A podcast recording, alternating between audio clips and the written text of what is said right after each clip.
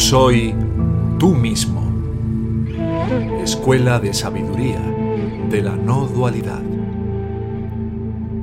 Aquieta tu mente para siempre.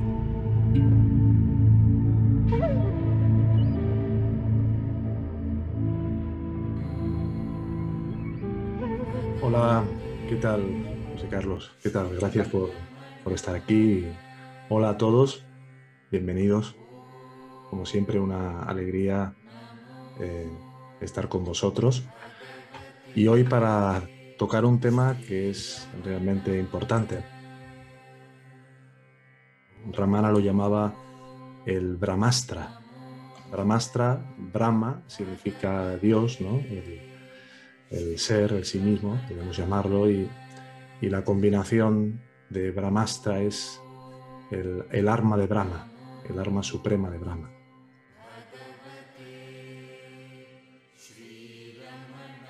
Pues me gustaría eh, recordar un poco lo que sucedió en aquel cuarto de la casa de los tíos de Ramana Maharshi, donde se produjo el nirvana, donde se produjo lo que se llama eh, también como el Sahaya Nirvikalpa Samadhi.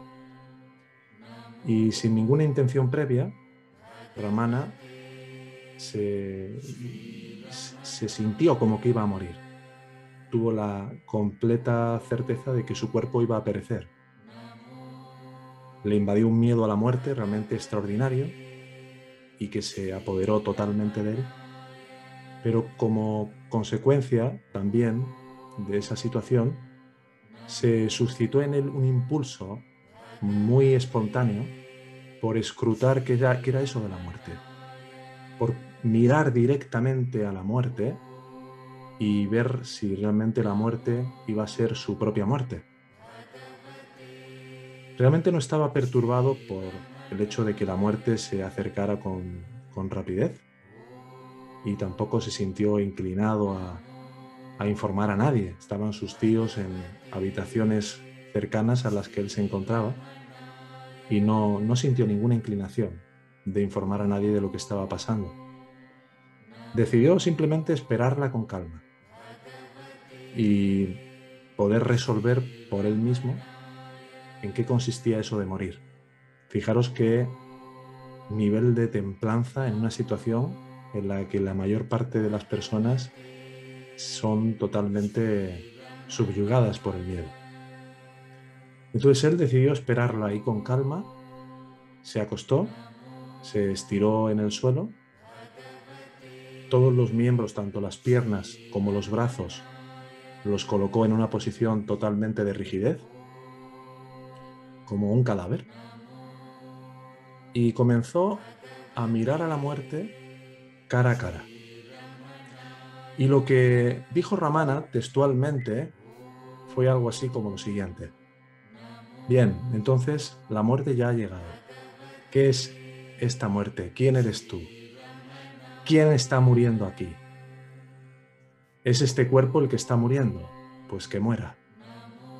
Y decidiendo eso, de esa manera, apretando los labios, empezó a apretar, según él contaba, apretó los labios con gran fuerza y permaneciendo sin respirar ni hablar, como si fuera un cadáver, llegó a darse cuenta de que era este cuerpo el que iba a morir. Y dijo, cuando explicaba esta situación, dijo literalmente, por mí que lo lleven al crematorio y que lo quemen. Se volverá cenizas. Y se preguntó, ¿pero con la destrucción de este cuerpo, realmente también yo voy a ser destruido? ¿Soy yo realmente este cuerpo?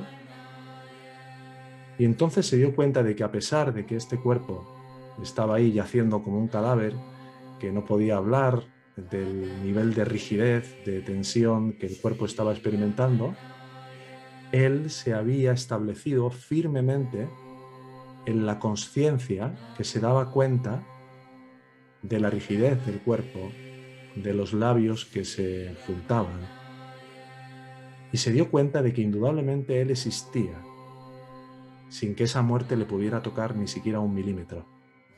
Dijo además literalmente, mi existencia brilla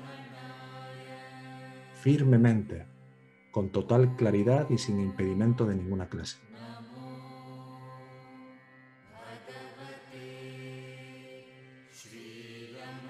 El Atma Vichara o la autoindagación fue el gran legado que nos dio Ramana como la vía más directa para poder salir totalmente del influjo de la mente. No existe en ninguna otra tradición, en ningún otro camino, ningún método tan directísimo para poder salir de la mente. ¿Por qué? Sencillamente porque tratar de corregir, de curar, de, eh, de alguna manera de trascender todo lo que en la mente es impuro, haciéndolo desde la propia mente, implica que el ego todavía participa de esa elaboración. Pero salir totalmente de la circunscripción de la mente e ir hacia la fuente en la cual la mente aparece, el ego aparece y se disuelve, es verdaderamente una garantía. El propósito de esta práctica, de la práctica de la autoindagación, es poder ir en la dirección de volvernos hacia lo que somos realmente. ¿Cómo estamos todos? Vueltos hacia afuera. El Kata Upanishad, que es uno de los textos védicos sagrados más antiguos de la Tierra, dice que todos los, los sentidos, los cinco sentidos, los tenemos totalmente eh, vueltos hacia afuera. El gusto, el tacto, la vista, el oído, todo está vuelto hacia afuera. Y esta práctica precisamente implica una inversión de la tendencia natural de la mente. La tendencia de la mente es extrovertirse constantemente, ir detrás de objetos, ir detrás de sensaciones, ir detrás de experiencias. Entonces, en ese sentido, eh, el punto clave aquí es saber cómo poder volvernos hacia adentro. Es un mirarnos para ver lo que somos en verdad. Y la cuestión es que no es algo que podamos ver tal y como vemos cualquier objeto de atención, ya que lo que somos es el sujeto de todos los objetos, incluida la persona que como este cuerpo parecemos ser ahora mismo. El ojo con el que miramos no es el ojo físico, sino que es un ojo interno, que es el ojo de la conciencia, o podríamos decir el ojo de la atención. Así que normalmente, tanto en el estado de vigilia, que es este estado, que realmente es un estado de sueño, pero todo el mundo lo considera el estado en el que estamos despiertos. Igual que cuando nos vamos a dormir por la noche y estamos soñando, cuando estamos soñando con algo, mm, no tenemos la sensación de que estamos soñando, para nosotros cuando estamos soñando algo es lo que estamos viviendo, es nuestra realidad en ese momento. De igual manera, cuando estamos en la vigilia, nuestra sensación es de que esta es la realidad, ¿verdad? Así que normalmente en este estado de vigilia, como en el de sueño con sueños por la noche, nuestra atención está siempre vuelta hacia afuera. Es una atención que está absolutamente entrenada, como decía antes, para ir eh, siempre, ¿no? Buscando cosas. En lugar de tratar de seguir percibiendo lo que es visto, vamos a tratar de percibir ahora a eso que percibe. Otra forma de decirlo sería, tratamos de alejar nuestra atención de los objetos de segunda y tercera persona para atender a la primera persona. ¿Qué es la segunda y la tercera persona? La segunda persona, por ejemplo, si estás delante de tu madre o delante de un ser querido, sería esa persona, la segunda. La tercera sería pues el mundo, ¿no? O, la gente que está en torno a, a tu pareja o a tu madre. La primera persona eres tú. Pero ahora aquí el punto clave es descubrir quién es la primera persona. Por lo que, porque lo que todos contestamos de forma automática es que la primera persona soy yo en tanto que este cuerpo.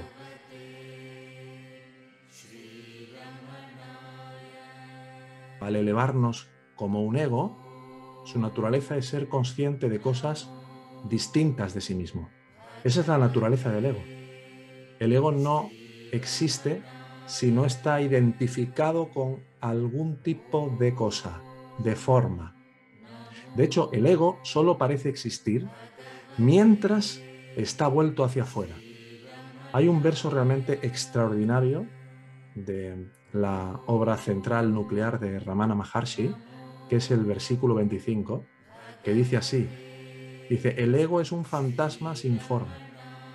No tiene forma propia y surge a la existencia agarrándose a la forma y permanece mientras se sigue agarrando la forma.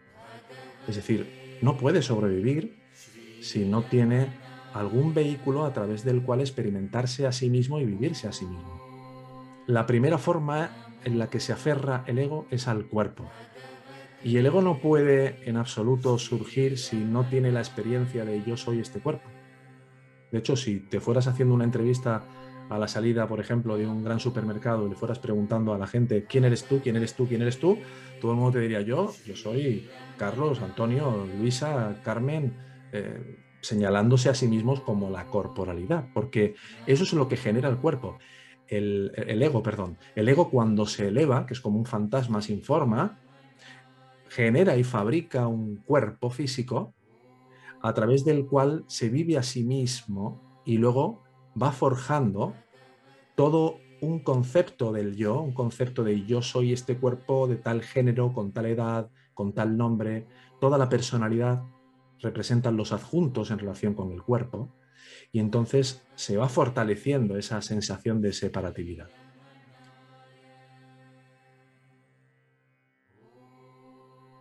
En el sueño con sueños, cuando nos vamos a dormir, cuando empiezas a soñar por la noche, ¿qué es lo que ocurre?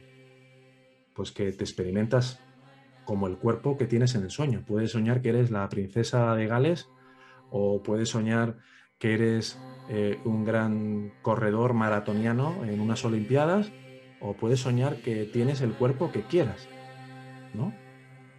Y a través de los cinco sentidos de ese cuerpo de sueños mm, vas a ver un mundo. Pues lo mismo ocurre en la vigilia. Nos percibimos como un cuerpo y a través de los cinco sentidos vemos un mundo. Y aquí, según Ramana Maharshi, no hay un cuerpo en el sueño.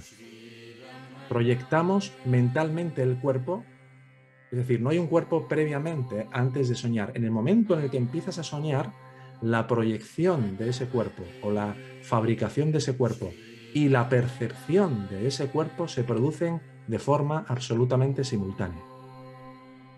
Y cuando se produce esa fabricación y esa percepción simultánea del cuerpo como yo soy este cuerpo, automáticamente empiezas a percibir el mundo de ese sueño de forma también simultánea. ¿Qué ocurre cuando te despiertas por la mañana?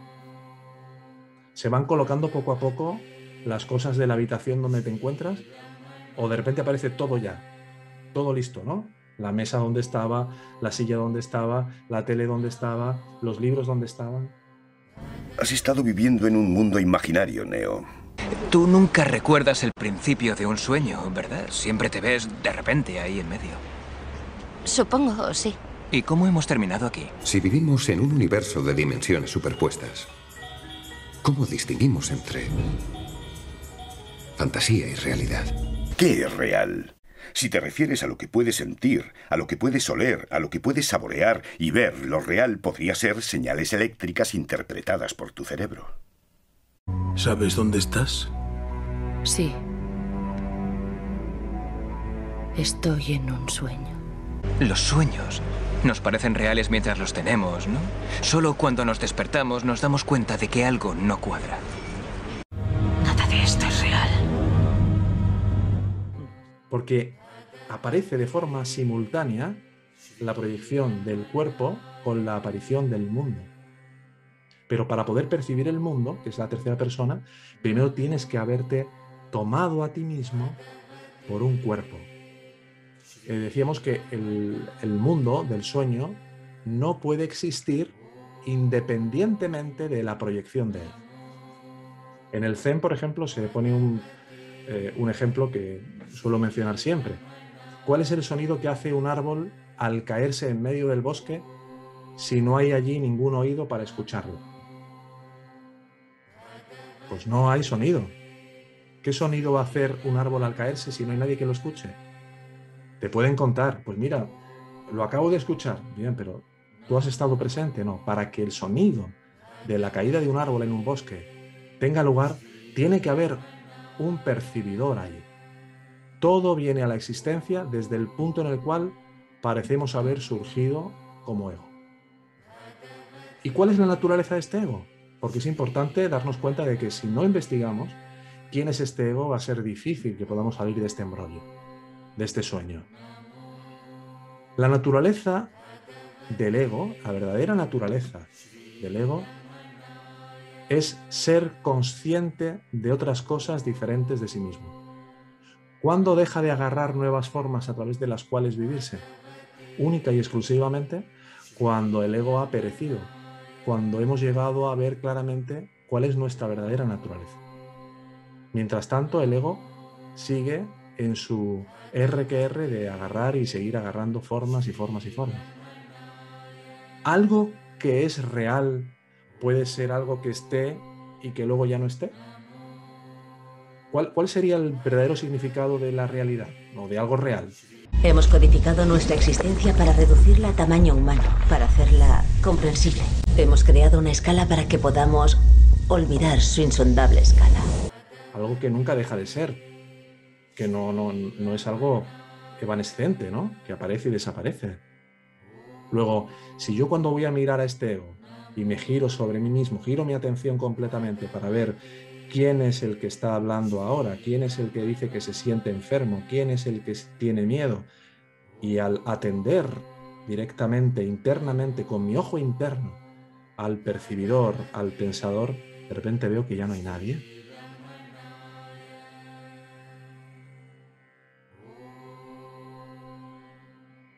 Nos dice, si este ego es investigado, toma vuelo, se escapa, desaparece. Pero aquí tenemos que entender bien qué quiere decir investigar el ego, porque mucha gente cree que investigar el ego es investigar sus creaciones, investigar los pensamientos, los juicios, investigar los miedos, investigar los deseos. No, lo principal de lo que significa realmente la investigación del ego es mirar directamente a ese que dices ser, a ese que crees que eres, percibiendo tu experiencia. Y lo que nos dice Ramana es que cuando miras directamente al que mira, no encuentras nada. ¿Por qué no encuentras nada? Porque el ego solo puede parecer algo mientras piensa en otras cosas. Si miramos a este ego, este ego no está. Me doy cuenta y puedo comprobar, no por una cuestión de creencias, porque este camino no es un camino dogmático, es un camino absolutamente experimental. Puedes comprobar por ti misma, por ti mismo, de que este ego solo parece existir cuando estás atendiendo cosas diferentes. Y aquí Bhagavan nos dice que la clave para entender cómo funciona esto es la autoinvestigación, o el Atma Vichara, o la autoindagación. Mientras atendamos a otras cosas, pareceremos ser este ego, pero atendiéndonos solo a nosotros mismos, este ego se disuelve y lo que permanece es lo que realmente somos. Y lo que permanece es pura autoconsciencia,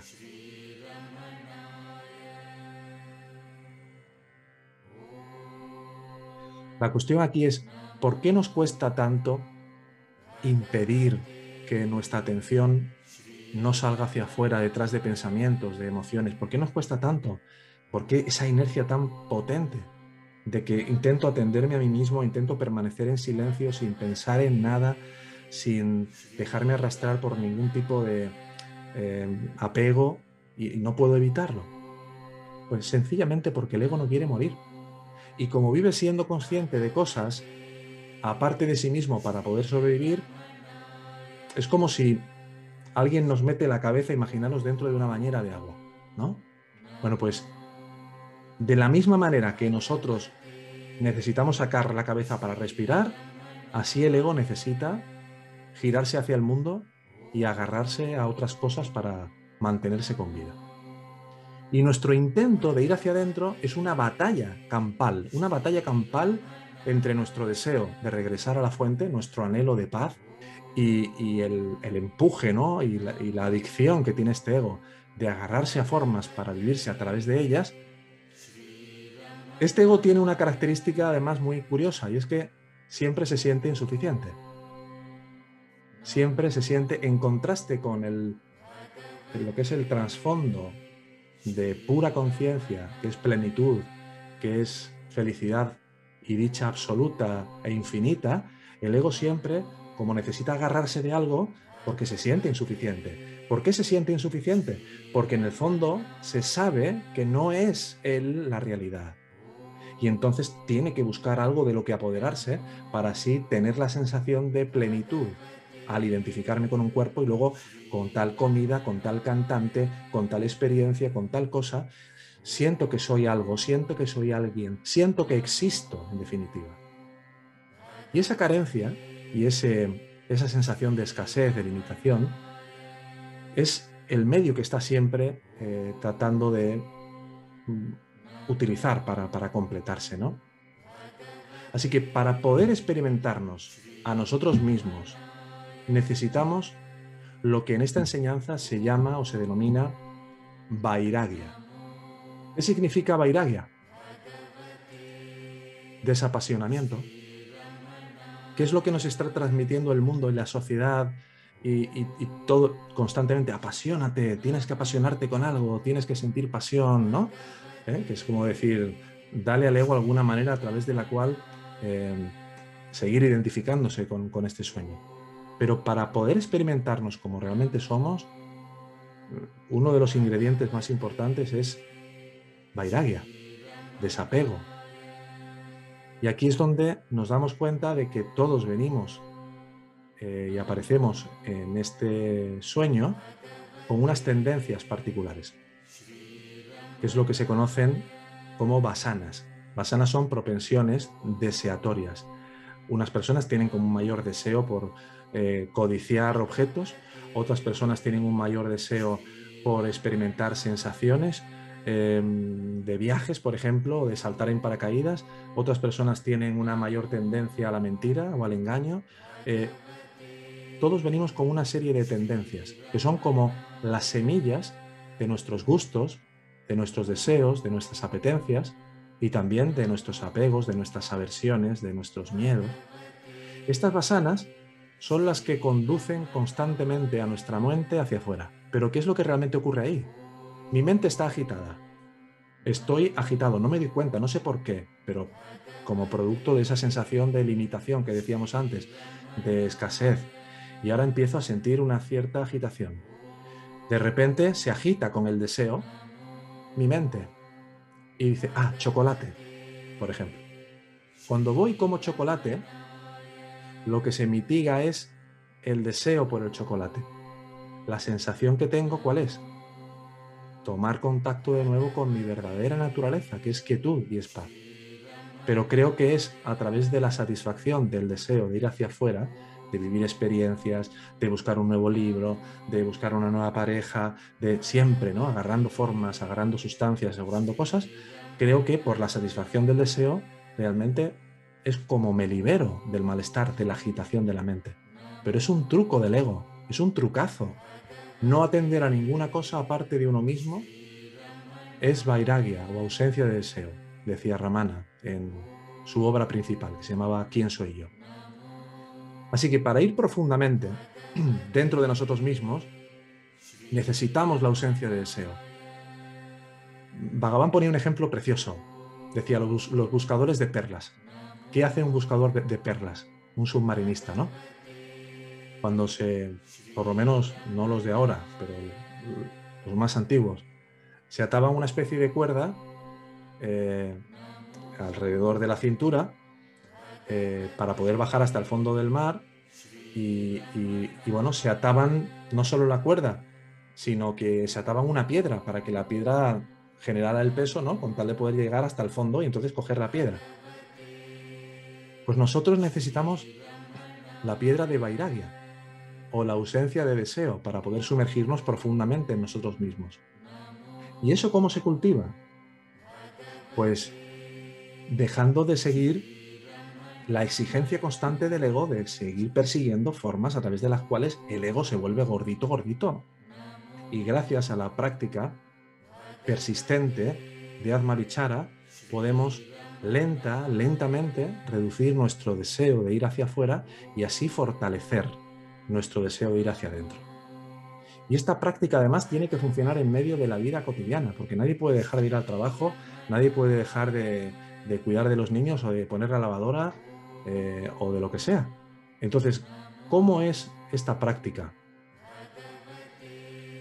Pues sencillamente mm, aprender primero a quietar tu mente.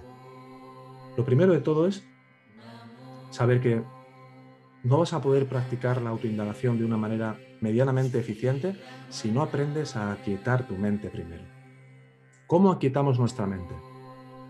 La gran clave es que una mente solo puede aquietarse cuando se vuelve unidireccional. ¿Qué quiere decir eso? Cuando aprendemos a atender en una sola dirección y cuando nuestra atención se ve empujada a dispersarse en otras cosas, la traemos una y otra vez, una y otra vez hacia esa única dirección. Esto es lo que se conoce en este camino como ekagrata. ¿Cómo lo podemos hacer prácticamente? Pues en la escuela lo que solemos recomendar como lo más eh, sencillo, tal y como se hace no solo en esta disciplina, sino en el zen y en el budismo eh, tibetano, etcétera, es sentarnos en una posición cómoda, no hay que hacer ningún tipo de postura de loto ni nada, ¿eh? aunque estés con la espalda recta para tener una actitud de estar alerta, y empezar a atender la entrada y salida del aire a través de la nariz. O sea, cierra tus ojos y empieza a hacer primero cinco respiraciones profundas y lentas a través de la nariz y exhalando a través de la nariz. Y después de hacer estas cinco respiraciones, procura y trata y pon lo mejor de tu parte en solo permanecer siendo consciente del flujo y el recorrido del aire cuando inhalas a través de la nariz y de la exhalación. Tantas veces como lo necesites, regresas la atención una y otra vez a la respiración. Va a llegar un momento en que como la arenilla que va cayendo desde la superficie de un lago, que hace que esté el agua muy turbia y no puedas ver el fondo, conforme esa aguilla, esa arenilla va cayendo y ya llegando al fondo, tú puedes ver desde la superficie perfectamente todo el fondo del lago. Cuando tu mente se ha quietado, cuando ya tu atención no está disparándose en busca de nuevos pensamientos, de nuevas sensaciones, por lo menos en cierto grado, ¿eh? no, entendáis que tiene que ser total, ¿no? porque no, no, no es posible, sino en cierto grado, tú te notas más relajada, más relajado, más aquietado. Entonces, a partir de ahí es retirar la atención de la respiración, dejar de atender cualquier otra cosa y hacerte consciente de aquello que se está dando cuenta de cualquier cosa. dejo de atender a la respiración y me hago consciente de aquello que en mí es consciente de la respiración. Dejo de atender a la respiración y me doy cuenta del percibidor, de eso que es pura conciencia. Lo que tengo que hacer es relajar mi atención en esa conciencia. Porque si no estaría generando un desdoblamiento. ¿Veis? El ego se estaría subdividiendo en yo percibiendo al que percibe. ¿Veis? Y esa no es la cosa. El clic es dejo de ser consciente de, por ejemplo, mi respiración y voy relajando mi atención hasta que simplemente permanezco como la atención misma sin enfocarla en nada. ¿Qué es lo que ocurre? Se ha puesto en marcha la dinámica de la liberación. Se ha puesto en marcha lo que ya no va a poder parar. Porque tarde o temprano, poco a poco, mucho a mucho, vas a ir sintiendo y en la medida que le vayas dedicando minutos, tiempo, y que también en paralelo vayas dejando de perseguir y de alimentar tus tendencias de apegos, de miedos, de aversiones, de todo eso, vas a ir sintiendo de forma natural como hay un gusto por permanecer en silencio en ti. Tu indagación no es una secuencia de autopreguntas que pueden ayudar, ¿no? ¿A quién le viene este pensamiento? ¿A mí? ¿Quién es este yo? ¿Yo? ¿Cuál es su fuente? Sino que fundamentalmente, por encima de todo, es tratar de aquietar nuestra mente y relajar nuestra atención en su propia raíz, en su propia base, para permanecer como esa conciencia libre, totalmente libre de identificación, totalmente libre de apego, totalmente libre de perseguir cosas.